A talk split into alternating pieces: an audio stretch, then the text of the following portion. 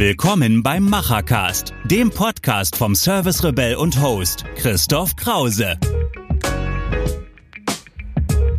Und los geht's. Frisch angerichtet für alle digitalen Macher und Vordenker aus Handwerk, Mittelstand und Digitalisierung.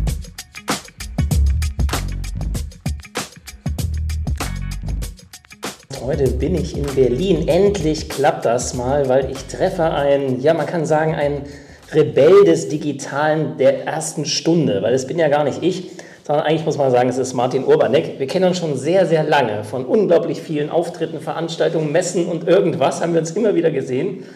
Und endlich sind wir mal hier heute zusammen bei dir in deinen neuen Räumlichkeiten von Open Handwerk, hier in den wunderschönen Hackischen Höfen. Ich habe eine Weile gesucht, aber ich habe es gefunden. Ja, jetzt sind wir hier in Berlin zusammen. Ich freue mich ganz, dass du da bist und vielleicht kannst du dich ganz kurz mal vorstellen. Hi Christoph, danke für die Einladung. Schön, dass du es geschafft hast. Ja, mein Name ist Martin Urbanek, bin seit 2009 Handwerker, Inhaber des Handwerksbetriebs. Und 2016 kamen wir auf die Idee, das Ganze, was wir machen, ein bisschen effizienter darzustellen. Und daraus hat sich dann 2018 heraus Open Handwerk herauskristallisiert, mit der wir eigentlich eine umfangreiche Lösung haben, um diesen kompletten Workflow, diese ganze Papierwelt eigentlich zu digitalisieren und Handwerker und Bauunternehmer effizienter zu machen. Jetzt bist du ja selbst sozusagen eigentlich aus diesem Kosmos Handwerk, von, ja nicht nur von früher, auch heute noch als Handwerksunternehmer unterwegs. Und ich glaube, das ist eine Besonderheit an eurer Lösung, dass du wirklich diese Prozesse kennst, die ich dann ins Digitale bringe. Und das finde ich eine Besonderheit, weil sonst haben wir immer irgendeinen, der eine Software-Idee hat oder eine App-Idee oder irgendeine Prozessidee. Du bist aber jemand, der kennt das echte Leben Du hast heute noch in dieser Kommunikation zu tun. Was ist das Besondere an deiner Idee und Umsetzung? Was macht Open Handwerk vielleicht auch als dieser Traum vom Ökosystem, auch vom offenen Ökosystem mit Partnern zusammen so besonders? Was hast du dir dabei gedacht? Nein, entstanden ist das ganze Thema aus der Not heraus. Und ich glaube, das war hinten raus ganz gesund. Schön war auch, dass man sich das jahrelang schönreden konnte, weil im schlimmsten Fall habe ich es halt für mich gebaut. Ähm, wir hatten schon von Anfang an bei uns im Haus einen Programmierer und Webdesigner, der ist glücklicherweise unser CTO, seitdem wir gestartet sind. Und irgendwann kamen wir auf die Idee, wir hatten sehr, sehr viele Auftraggeber und hatten klassischerweise, wie viele Handwerker draußen, eine klassische On-Premise-Softwarelösung. Und irgendwie haben wir gemerkt, die ist toll im Kalkulieren, im Rechnen, aber irgendwie fehlt uns dieses Ganze davor und drumherum. Verwaltung von Aufträgen, Mitarbeiterplan, Nachkalkulation und all diese ganzen Themen haben uns gefehlt und die haben wir halt sukzessive nacheinander ganz entspannt halt erweitert. Am Anfang haben wir mit einem Scan-Center gearbeitet, später sogar eine eigene App entwickelt und ich glaube, das war ein ganz gesunder Weg, wie wir uns zu so einer großen Wertschöpfungskette halt entwickelt haben.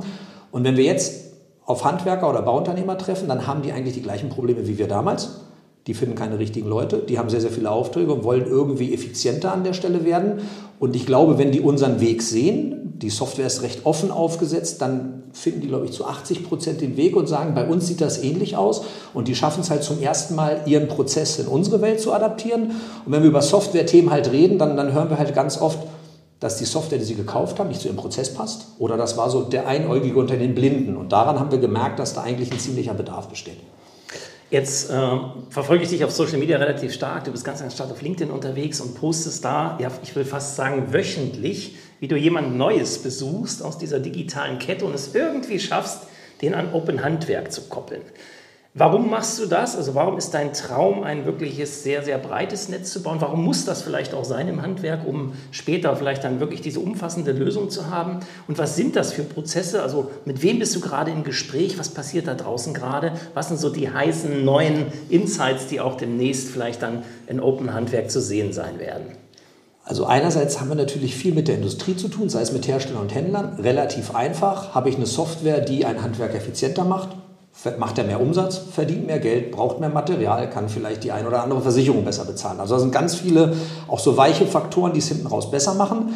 Wenn wir uns über Schnittstellenpartner unterhalten, ich glaube, wir sind eine der wenigen Lösungen, die aktuell 18 Schnittstellenpartner draußen hat, dann ist der Ansatz eigentlich, wir finden Leute, die irgendwas besser können als wir. Und wir denken uns, wenn die es besser können, warum vernetzen wir uns nicht in der Welt? Das sind dann Beispiele wie eine LexOffice oder eine Safdesk im Bereich der Buchhaltung. Im Bereich Aufmaß arbeiten wir auch mit einer Magic Plan. Also es kann entweder die Wertschöpfungskette verlängern oder es geht halt an der Stelle mehr in die Tiefe. Und ich glaube, das ist der richtige Weg, dass wir halt medienbruchfrei arbeiten können und so entsteht halt ein Mehrwert. Gutes Beispiel zum Beispiel ist auch eine, eine Proven Expert in unserer Welt. Eine Proven Expert ist sehr prädestiniert für Bewertung im Internet. Kollegen im Büro würden nicht verstehen, warum soll ich jetzt eine Bewertung holen, wenn ich es aber zu einem Prozess mache und automatisiere und ich habe im Jahr 800 Aufträge, Die Aufträge werden abgearbeitet. Ich schicke 800 Bewertungsanfragen an meine Kunden, habe ich die Chance, 300, 400 gute Bewertungen zu bekommen. Ja? Und das ist der Ansatz. Wir versuchen das irgendwie in einen Prozess zu gießen, dass der Mitarbeiter im Büro oder auf der Baustelle eigentlich gar nicht drum rumkommt und es sehr intuitiv für ihn wird, dass er halt mit den Schnittstellen arbeitet.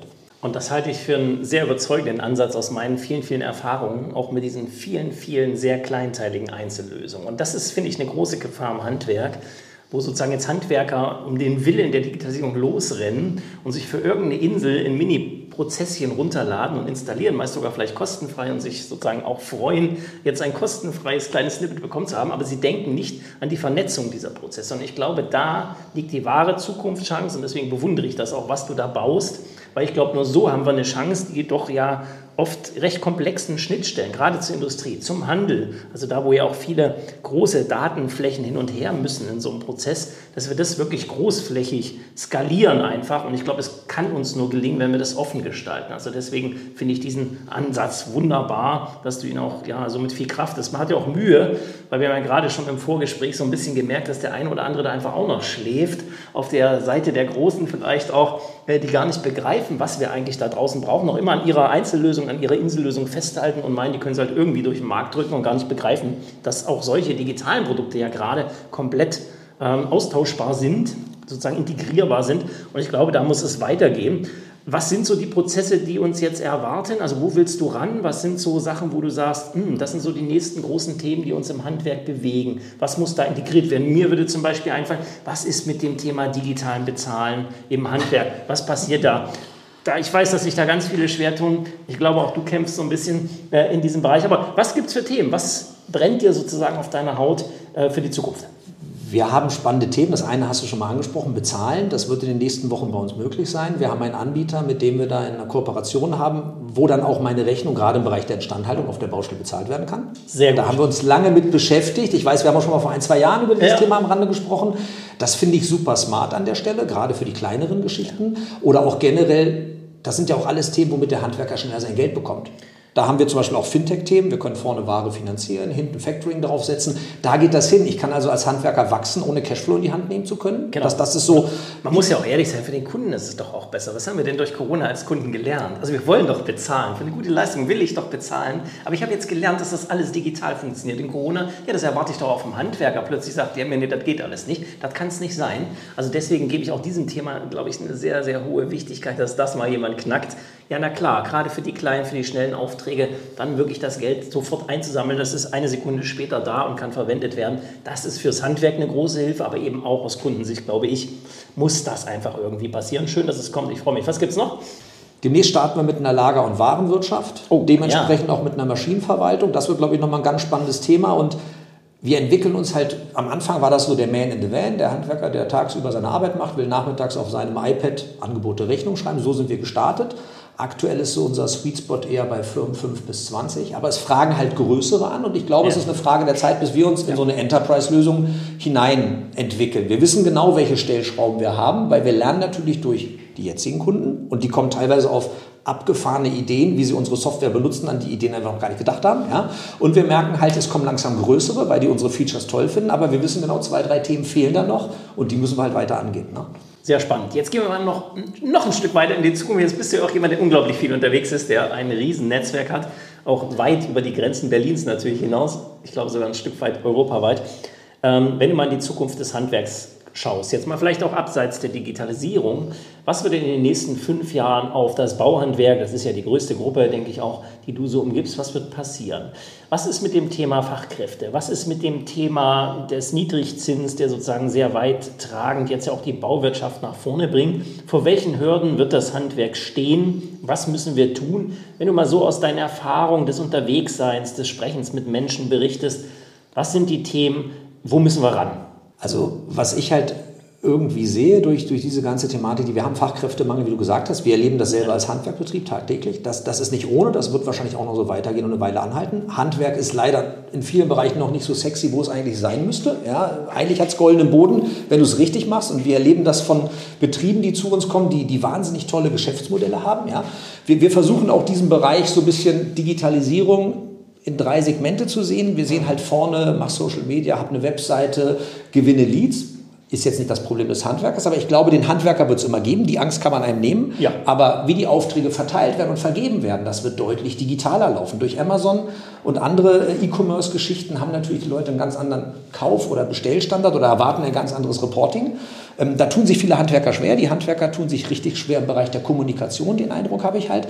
Wir versuchen denen eine digitale DNA zu geben, indem die halt in Prozessen denken. Ja? Da spielt natürlich eine Beschaffung eine ganz, ganz wichtige Rolle. Jeder Zweite, der zu uns kommt, sagt, wo kann ich denn jetzt meine Produkte hier kaufen? Ne? Also da geht die Reise hin. Der Elektriker, der morgens wach wird, der kommt nicht auf die Idee, bei Obeta 20 Steckdosen online zu kaufen, aber durch unsere Software ist das wie so ein neues Mindset. Das ist, glaube ich, ein ganz wichtiges Thema. Und wenn wir ein bisschen weiter nach hinten gucken, entlang unserer Digitalstrategie, sind wir natürlich im Bereich Smart Living, IoT und ähnliche Themen. Ich glaube, dass das für Handwerker super spannend werden wird, ja, auch gerade im Bereich Gebäudemanagement und ähnliches.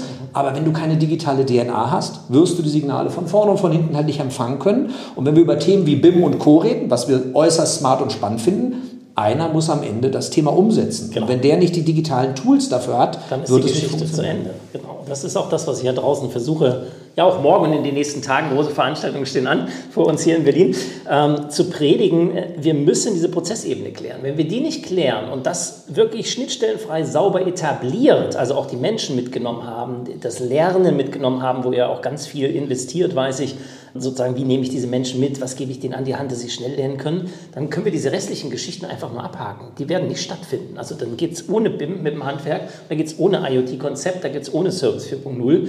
Und deswegen, ja, wir müssen diese Lösungen pushen, auch endlich sozusagen aufhören, da dieses Konkurrenzdenken untereinander zu haben. Ja, also du bist Industrie, du bist Handel, du bist Handwerker.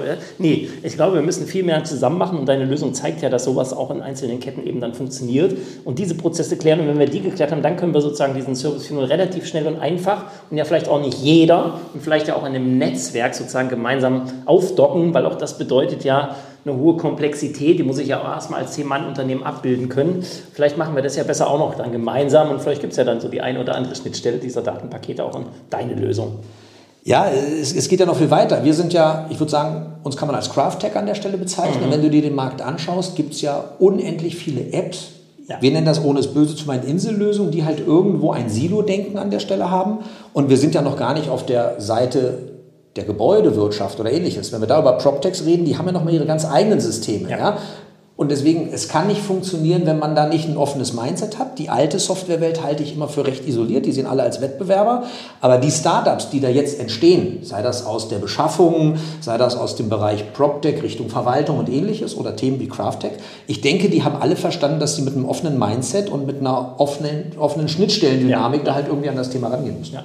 Ja, lieber Martin, warum muss man noch mal in Berlin sein? Ist das gut? Für so ein Craft Tech muss man in Berlin sein? Ist es so der richtige Standort? Fühlt sich wohl ihr als Team? Ja, wie gesagt, durch meine Historie habe ich ja schon viele Jahre auf Mallorca verbracht. Von daher in der Sonne saß ich schon. Also Berlin ist natürlich toll für mich, weil hier sind natürlich viel Startup, viel Startup-Kultur, wobei wir mittlerweile recht wenig auf irgendwelchen Veranstaltungen sind. Aber dieses Netzwerk ist halt ja, recht spannend. Ja. Also wenn wir über Zahlungsanbieter sprechen, die sitzen zwei Höfe genau. weiter, ist natürlich recht smart, um sich da kurz auf einen Kaffee zu treffen. Ich glaube, es macht eine Menge deutlich einfacher, ja. Aber ich glaube, wenn das Thema gut ist, kannst du da auch irgendwo auf dem Bauernhof am Ende der Welt sitzen. Darauf kommt es nicht an. Ich glaube, es gibt deutschlandweit überall tolle Startups. In Berlin ist es von unserem Setup halt, denke ich, einfach, weil jeder kommt mal nach Berlin irgendwie und kommt hier gerne bei uns auf den Kaffee vorbei. Genau, also ich kann wirklich äh, es nur empfehlen. Es gibt zwei wunderschöne Terrassen, es gibt einen Grill, es gibt kühles Bier. Also ein wunderfeiner Ort, auch mal ein bisschen über die Zukunft vom Handwerk nachzudenken, über die digitalen Prozesse. Wenn man euch mal digital besuchen will, wo kann man das am besten mal schnell sehen? Wie funktioniert Open Handwerk? Wie sieht das Netzwerk aus? Wie erreicht man vielleicht auch dich? Du kannst dich jederzeit registrieren für sieben Tage kostenfrei auf www.openhandwerk.de. Du kannst dich gerne mit mir auf LinkedIn verknüpfen und wie gesagt, du kannst uns auch auf Instagram kontaktieren. Ich glaube, dass wir mit dem Thema, wie wir rausgehen, zwar eine Handwerker-Software, Bausoftware sind. Wir spielen das aber, glaube ich, deutlich moderner und ich glaube, man merkt bei uns ganz, ganz schnell, dass wir deutlich mehr als eine Software sind. Und ich denke, das ist der richtige Weg. Ja, und man merkt euch natürlich an, dass ihr echte Handwerker seid und sozusagen diese, dieses Grundgehen in euch tragt, um dann auch den richtigen Prozess zu machen. Das mag ich sehr. Vielen, vielen Dank für das Gespräch. Ja, wir haben es hier noch ein bisschen lustig und sprechen noch ein bisschen über die Zukunft ohne euch. Aber besucht uns mal, wie gesagt, auf den Kanälen. Ihr kennt sie und ich werde sie auch unter dieser Folge natürlich verlinken. Macht's gut. Machen ist wie wollen, nur krasser. Also, Ärmel hoch und die digitale Welt von morgen bauen. Wenn euch die aktuelle Episode gefallen hat, hinterlasst euer Feedback oder schreibt einfach eine direkte Nachricht mit Vorschlägen zu Verbesserungen oder spannenden Themen für weitere Episoden. Und falls ihr es noch nicht tut, folgt dem Service Rebell in den Social Networks.